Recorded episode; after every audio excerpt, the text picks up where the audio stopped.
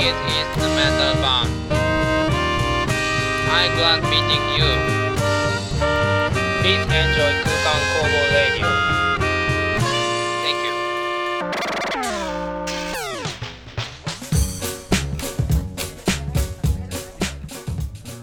シーウェブチャンネルをご視聴の皆さんこんばんは8月8日土曜日22時30分になりました空間工房ラジオソララジ16回目の放送です空間工房はキャッチーなメロディーを奏でる5人組インストバンド。トランペットサックスキーボードベースドラムのメンバーで構成されています。このラジオでは僕たち空間工房の楽曲情報やライブ情報はもちろんラジオならではのテーマとコーナーを設けてお届けいたします。ということで、え声の聞き分けできるようになりましたか？今回の MC はサックスの川崎です、えー前回の放送を聞きましたがトランペットの篠原が声の周波数によって聞きにくいんじゃないかとか言ってましたね。あの空間工房には実はいろいろなランキングがあるんですけれどもあのいい声ランキングだとあのドラムの福間さんが1番となってます。でまあ、どうせやるならですねあの聞きやすい声を目指して MC やってみようと思うので、えー今回のですね僕の声聞きやすいかどうかぜひコメントいただけたら嬉しいです。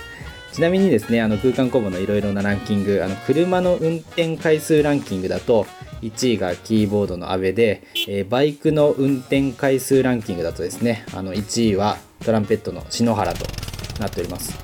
他に気になるランキングがあったら言ってくださいね。あの僕の独断と偏見でランク付けいたします。さて梅雨が明けて夏本格化となってきましたね、えー皆さん夜の冷房問題は解決済みですか？個人的には結局つけっぱなしでエアコンかけてる方がいいんじゃないかなという答えが出てます。ただ半袖半ズボンだと時々体が冷えてきてちょっと寒いなってなることもありますよね。そんなあなたにはですね無印のガーゼパジャマがおすすめですね。でめちゃめちゃ柔らかくてあの着ているだけですごい気持ちがいいです。で個人的にはもう4年ぐらいですねリピートして愛用してます。まあ、最悪あの布団がかかってなくてもあのパジャマが体を守ってくれるので、まあ、そこも安心ですよね、まあ、夜を快適に皆さんも夏バテにならないように気をつけながら乗り切っていきましょソララジ。うさあ今回のテーマはメイン MC が交代の第3弾となっております。まあ正直ねあと1回しかこのテーマはできないですね。今日は一体誰が登場してくれるのでしょうか？お楽しみに。ソララジ。はいということで、えー本日は、えーメイン MC が交代の、えー第3弾ということで、えーサックスの川崎が、えーメイン MC を乗っ取って、えーラジオジャックをしております本日のゲストベースの笹井敦ですおはようございます。おはようございます。絶対にこんばんはです、確かに。うん。妖怪の挨拶みたいになっちゃった。あいつでもねいつでもおはようございますみたいなねえーお久しぶりですめちゃくちゃ久しぶりだね。顔見んの何ヶ月ぶりだっていうね普通になんか友達の会話してるけど。久しぶりだね。久しぶりですね、あのなんか福間さんはさなんか最近結構 Slack に登場してくるじゃんよするねあそう篠と福間さんは大体 Slack に登場してう、んで阿部ちゃんはまあツイッターとかインスタとか SNS でなんか見てて、うん。一番わかんない 浮上しない。うんあ、そうか。そう確かにね。そう最近何してんのかを全然知らない人うん。だな。そうね。確かに。 Slack ってね、もうでもこれ聞いてる人は知ってんのか。その我々はもう LINE じゃなくて、うん。 Slack っていうアプリでなんか、ね連絡を取り合っててね。そう。そうう。ん。最近雑談しか動かないでおなじみのねそうですね。そうでしたね、うん。そう。な何してるかっていう話？うん。最近？あのーまあなんかちょこちょこ動き出してるよね。いろんなものが。うんうんその空間じゃなくてもあの自分のバンドを地元で組んでて、うん。うんでそれが動き出したりとか、うんうん。まあ、ライブもちょっと決まってえっ、とやるのかやらないのかみたいな感じにはなってるんだけどそう。まあ一応予定はあるよみたいな感じですね。ああなるほどね。でまあそれに向けて、ね、練習やったりとか、うん。うん、やってますね新しいこと。をなるほど。今空間工房以外はさどういうバンドで何してるの？今はもともと高校の時に軽音楽部入ってて、うん。でその時に組んでた人たちとまた再結集して3ピースの女性ボーカルバンドやっててそこでもベース弾いてますね。でそれの曲作ったりとかうん、ライブに向けた練習やったりとかを最近はしてる感じかな、マホロね。マホロね。そうです、うん。せっかくだからね、そうですね、うん。ぜひ。名前だけでもね。どこで検索すればいいの？えー、っとねツイッターで検索しないと出てこないですね今のところ。ツイッターはね始めたんだもんね。そうそうそうそう、YouTube にも上げてないっていう感じなんで今音源を作っておりますよ。ああいいね。うん。そっか。じゃあまだ流せる段階の音源がないんだ。そう。それを作ろうとして今 CD 作ろうかなってなってる感じです。なるほどね、うんうん。あとは？他に何やってんの？あとはえっ、と阿部隆さんのうんシンガーソングライター。そうそう。ん。うミュージックビデオを作るって話に乗っかって、うん。えー音源音響さんみたいな仕事やってますね。ああ BA 側のね。そうそうそうそう。阿部隆さんはどこで知り合った人だっけ？空間空間工房との関わり。あるある。そうかかららだよね。だよね、うん。そうそう。去年多分ちょうど1年前だけど6月2019年の6月にえっ、とどこだっけ？読売ランドか。うん。でやっ森のやつかな？たそうそうそう。ライブで初めて会って。うん。でまあそこからですね。そこからっていうか、まあ、その日かなんかになんかあ一緒にやろうよみたいに言われて、うんうんうん。で「あライブちょっとやりたいです」っつって、その実際聞いた時すごい良かったから、うんうんうん。高橋さんの曲が。であいいなと思ってでベースで参加できるならぜひしたいですみたいな話したら、ん。その翌々月か8月ぐらいに高橋さんのその誕生日でワンマンやるみたうん。いな、バースデーワンマンがね。そうそうあって、でなんかそれに出ることになってていつの間にか。うん。結構でかいさうん。会場のキャパのね。そうそう、ん。でまあなんつうの？あなんつうの？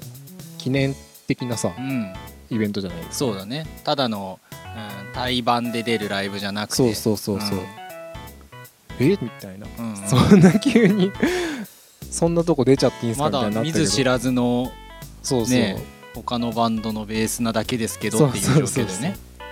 そうなんかそんなびっくりしたわみたいなのが最初の印象ですね。うん。うん。そのライブ見に行ったね俺ね。あそうそうそう来てくれてね。うん。なんか地下あれは地下だったのか？2階だったのか？どっちだ？階段上がったのかな？階段下下がるんだけど、がったのかその構造的に多分地下1階2階ってなってて地下1階と2階は吹き抜けになってる、なうん、うん。結構不思議な空間だったね。そうそうそう。うん。吉祥寺のうん。スターパインズカフェですね、スターパインズカフェ、うん。全然カフェカフェって感じしなかったな、そうね。うん、でも多分カフェ営業してると普段は思うんだよね。もうちょっと明るくカフェっぽい感じなのかね、そう。そうあー。面白かったね。なんかあっくんを、えー、とライブで、えー外側から見るっていうのは、えっ、とね2バンド目で実は。うん。大学1年生の時に、ユージュアルミスチーフっていうね、はいはい。ユージュアルミスチーフはどんなバンドだっけ？それは中学の時の同級生で組んだバンドですね、うん4人男ででまあそれも大学ぐらいまでちょっとやってたのかな。そうだね。だから大学1年の時に、確か新宿だったと思うんだけど、うん。結構なんかアンダーグラウンドななんかうん。ライブハウスで、あのいわゆるあの端っこに人た人がこう点々点といるような状況のライブに行って、あやっとるわーって思った あのユージュアルミスチーフのライブ以来かな、うんうんうんうん、安倍隆さんのバンドでベーシストとして出てるわっていうね、うん、面白さ。う んやってるわってね、うん。あったね。確かに。あそっかそっか。それが最初だったね、うん。あ懐かしいわ。あの1曲目の時にあのなんか前にこう3人でこうなんかちょっと歩きながら出てくるみたいななんかことやってたよ。あそうなんだ、うん。全然覚えてない やってんねそれは。やってた。うん。やってんなって思った、うん。そうね。そうね。そっか。じゃあ最近は、まあ、空間工房ありつつの、えっ、とマホロネの音源制作そうだね。と阿部隆さんのサポートみたいなそうだね。あとまあなんか風流もね。うん、ああ風流ね。風流っていうのはなんだっけ？えっ、と老人ホームとかに慰問演奏をするっていう団体で、うんうんまあメンバーは固定ではなくて、うん。その時行ける人たちがそういう場所に向かって行って普段音楽聴きたいけど聴けないっていう人たちのために演奏するっていう団体があって、そうん、いい団こに僕も体だよね。そうなんですよ。僕も参加させてもらっててでまあ今はそういう活動ができないもんだから、うん。まあ、リモートでその1曲作ってみたりとか、うんうんでまあ、またちょっとねその風流のリーダーになってるマッポンマッポンね。そうがいて。マッポンさん結構ね空間工房にもねあそうそう、うんいろいろ聞いてくれたりとかね、あの音源聞いてくれたりとかね、うん。してくれてね。そうそう。マッポンっつってるけど全然年は10個一回り二回り二回りは上じゃないうんそれめっちゃ失礼な感じになっちゃう。そう。年は離れてるんですけど仲良くしてくれる。うんうん。いいいいお兄さんみたいな感じですね。そうだね、うん。俺はちょっとしか絡んだことないけど、うん。あの安倍ちゃんもね福間さんうん、もうんうん。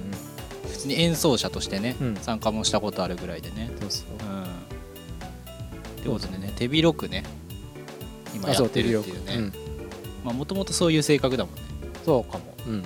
あとあそうだね。まあまだあるんだわ。あと、うん。うん。あのミュージカル関係のねああそうだ、うん、友達と、まあ、それもライブ誘われてもともと7月にやる予定だったんだけど、まあ、それを延期してうん。今11月にやるライブやる予定でそれに向かってうんうん練習してますね、それはなんていう団体なの？いや団体とかああえっ、とミュージカルの団体はメリークリエーションという団体なんだけどメリークリエーションっていう団体で。そうメリークリの、えー企画ライブではなくて、まあ、そこ関係で知り合った人たちとライブやるっていう感じです、うーん。いろいろやってますねそうですね。そう考えるといろいろやってそうな感じです、ね、やうん。一番やってる、うんうんそうかも。うん。ということでねあのあっくんの最近のね。うん、俺の諸事情ずっと、えいいの いいの、うん、ということで、えーあっくんのね最近の音楽いろいろ事情っていうことでありがとうございます。ありがとうございます、あもう一個あの個人でやってるやつあるじゃん。うん個人の一人でやってるやつ。そう、うん。個人のバンド名なんだっけ個人のバン、うん。クリスピージャムオーケストラっていうね。あーも今日カタカナいっぱい出てきちゃったからね。こういう名詞だしもうね一個も残んない。本当だよね。クリスピージャムってさ、はい。アカウント名だよね。あそうそうそうそう、ん。あれずっと使ってるね高校の時からね。ああ何なのあれ？あれ別にまあ造語といえば造語だけど、うんえっ、と僕スピッツバンドがね好きなんですよ、スピッツね。うん。で4枚目のアルバムに「クリスピー」っていうアルバムがあって、うんうんまあ、アルバムも好きなんだけどそのクリスピーっていう語感がすごい好きうんうんうん。で、でそれとあと高校の時はジュリアーノ・マリーが好きだったんで、うん。うん。ですけどジュリアーノ・マリーってそのジュリーマリーのものの頭文字つなげるとジャムってなるんですよそれはそうやって使うことあんだ。あそうそうあそう、ーなジャムって呼ばれ呼ばれるというかまあそういう呼び方をすることもパあって。ンプが BOC みたいなやつ。あそうそうそうそんな感じ。をつなげただけっていう。その当時好きだったバンドをうん。なんかこう、あ合わせて。そう単語を持ってきてつなげて自分のメールアドレスにしたっていう。うんうんうん。へえいいね。そのしかも今も好きだしね。あそうそう今もどっちも好きだ。そのいその時の一過性のものじゃなくてね、うんなるほど。そうだったんだ。あそうよ。そうそう。知らなかった。使いやすいからいろいろ使ってるけどね。ああアカウント名とかね。なるほどね、うん。最近の福間さんの福りんごみたいなもん そうだね。そうだね。いやあれねいや言言い始めた時絶対続かねえだろうと思ったけど、うん。まあえらい続いてますね。まあ、福間さんもね、結構コロコロね飽き性だからね、うん。また変わるかもしれないけどねじゃあ、えー、といつもここで曲を1曲流すんですけど、うん。空間工房の曲じゃなくてそのクリスピージャムオーケストラの中からなんか1曲あのいつもね BGM に使ってんだよね、うんちょこちょこねうん、使われてますね。最後のエンディングあーエンディングではエアロビクスゴリラっていうね。俺がものすごく適当につけた曲がのタイトルがあんなに使われることになるとは全く思ってなかったんで耐えら耐えうるのかっていうすごい心配。いや全然対応ってるでしょ。大丈夫かな、うん、あなんだったらもうあれ流れたらもうエンディングみたいになってきてるでしょ。あ本当に？すごいねもうやったもん勝ちなんだ。まあそううそうそうそう、なるほどね。うん、ああそうね。なんだろうな。じゃあいつも BGM で使われてないやつでなんかさ、はいはい。つってね思い出せないんだよね意外とね。うん。意外とねいいよ。見ても。あのね Spotify にもねクリスピージャムオーケストラの音源は上がってるんでね。そう。もう聞き放題だから。うん。月間6人とか聞いてもらってますよ。いやーありがたい。本当にありがたいよ。今何枚アルバム出たんだっアルバムとして出したのは3枚。け3枚ね。もううんそうそう。あのミストモーニングって曲があるんですけど、うん。それをかけてもらいましょうかね。はい。わかりました。じゃあタイトルコールをお願いいたします。クリスピージャムオーケストラでミストモーニング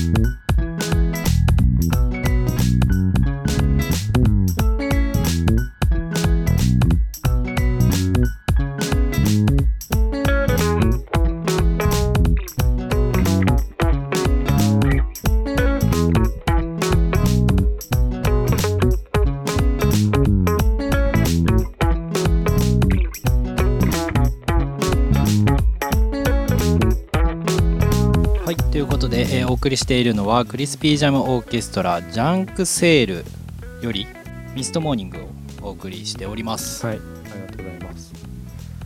曲はどういうタイミングで作るんですか、あのね暇な時だよね。別になんか今日作ろうみたいな感じじゃなくて、うん。暇の時にギター弾いて、うん。あいいコード進行ってなったら、うん。それを曲にするっていう、うん。それをひたすらやり続けてる感じですね。うん。じゃあ家で暇になったらとりあえずギターを持ってポロンってやるっていうもう習慣なんだね。そうだね、うん。最近あんま弾いてないけどでも作曲作れたっていう時は大体そういう時だね。うんうんうん。なるほどね。この曲はどういうところからできた曲なの？なんかループをずっとする曲なんですよこれ、うんあの最初にギターから始まってでそのギターがずっと鳴ってるっていう。う、んうん。でなんかそういうループする曲作りたいなっていうところからですね。うんうんなんかそのアイディアから来た感じですかね。こういうなんかねループから始まる曲いいよね。まあなんか前に稲見もなんか Slack に上げてくれたような気がうんうん、うん、記憶があるんですけど。そうやりたいなと思って、そう。なんかループのやつってねでもバンドでやるってなったらさどうすどうやればいいんだろうなっていうのはん。思っててそう阿部ちゃんに最初に弾いてもらってループで流しっぱのままバンドがやるとかさ、あんま5人ぐらいになっちゃうとさあんまやることないけどね。そういうことね。やるパターンあんまりないけど。確かにね。難しいしね技術的に。ね。そのおその音だけに合わせてクリックもなしに、うん。ね、ずっと最後まで弾き切るっていうことがそもそも難しいじゃない。そうだね。ううんんプロだってねあのイヤホンで、そうそうそう。ね、クリック聞きながらやってるから、うん。ね、できてるわけでね。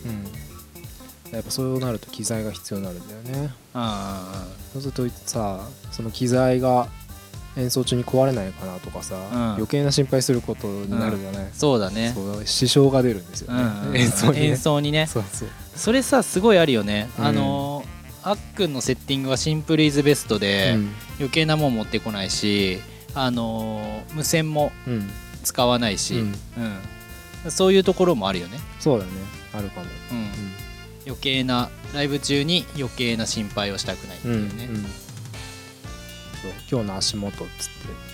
うんうんうん。普通というかまあツイッターにその今日の足元って上げてるギタリストベーシストの方たくさんいらっしゃるじゃないですか、大きいエフェクターボードがあったりとかね、うん。うんまあ、シンプルイズベストでもうチューナーだけですみたいな人もいるんですけど、うんうんもう僕はもう直結ですからね。その何にも足元に置かずにシールドと、あシールドでアンプとベースをつなぐだけっていう。だから今日の足元って言ってあの靴の紹介をしてるっていうね。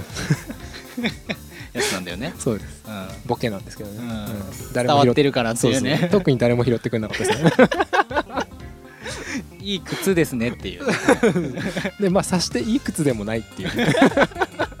こだわってもないっていうね右と左のね靴紐の色変えとくとかね。確かにね、おしゃんですね、うん、じゃあ足元でこれから考えていけばいいのか。な ライブ中はさ余計な心配いらないじゃん。別に、うん、確かに、うん。前日までのプレッシャーなだけで、はいはいはい。そうだね。あそこで勝負するか、うん。すげえダサいな。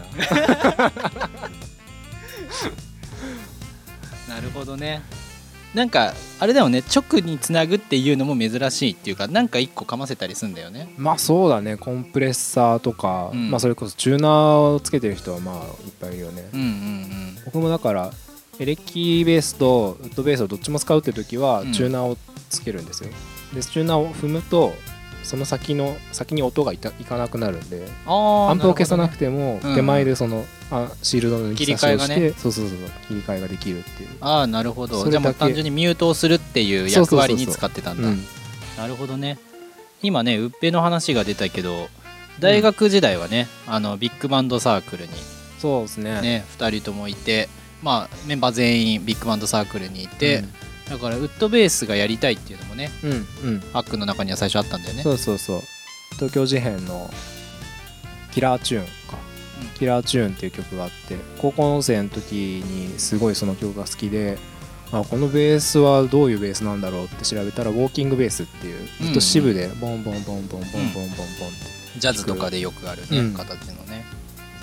がすごいいいなと思ってでそれをやりたくてジャズ圏に入ろうかなと思ったんですけど、うん。ちょっと空気が合わなかったんで ビッグバンドの方にね入りましたね、なるほどね、ええ。うちにモダンジャズ研究会っていうのもね、うん。あってね。そうそうう。ん。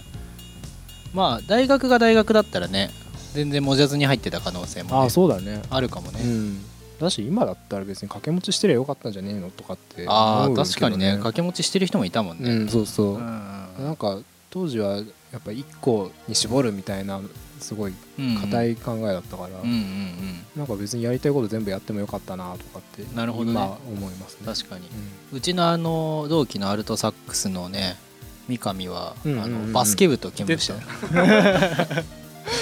すごいね。文武両道がもうえげつないよね。えげつないよね、ずっとバスケ部だったのに大学からいきなりねサックスを始めてねね。真っ黒のサックス持ってたね とある演奏会。そこまでずっと普通のアルトサックス使っててねああそうだね。ね。ああなんかあれ？なんか三上新しいサックスのケースになったねって、うんうん。だってパカって開いたら真っ黒なサックス。見たことない。何それと思って。あの本番でいきなり使うっていうね。もうあの初心者だからこそなんか成し得る。そうだね。大胆さ、うん。新しいエフェクター急に使っちゃうみたいな、ね。そんな感覚うだね、ん、本番でいきなり怖いよね。いや怖いよね。うん。そんなのがあったね。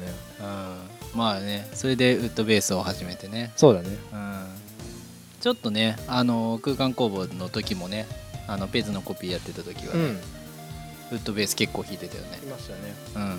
ペースのトリビュートライブはもうもがきにもがいてず全部ウッドベースで、全ウッドだもんね、うん。やりましたね。うん指大変だよね。うん。もうなんか途中でやっぱさその本番の前の1週間とかでがっつり練習するんだけど、うん。もうだんだん水ぶくれになるし、うんうんうん。でまあ水ぶくれ潰しても、うん。なんだろう、まあ、だんだん硬くなってくるから、まあ指的には丈夫になるんだけど、うんうん。本番中やっぱ練習とは違う力が入っちゃうんだよね、うんテンション上がるし、うん。お客さんもいるしあるね。なんか楽しいってなるから、うん。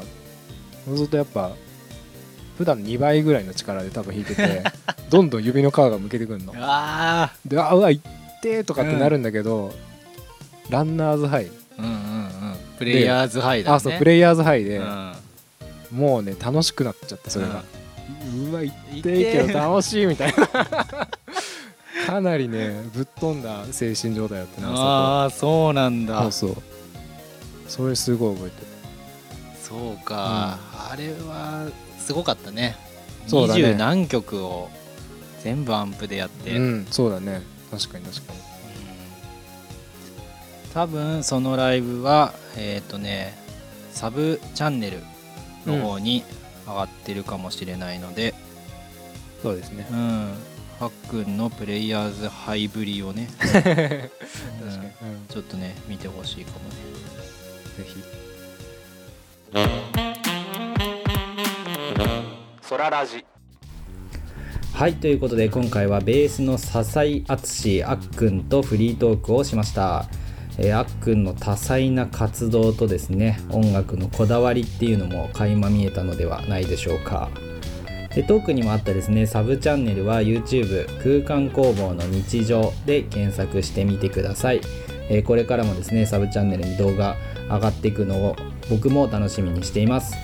えまだまだ話し足りないようなのでこの続きも皆さんに聞いていただきたいと思います。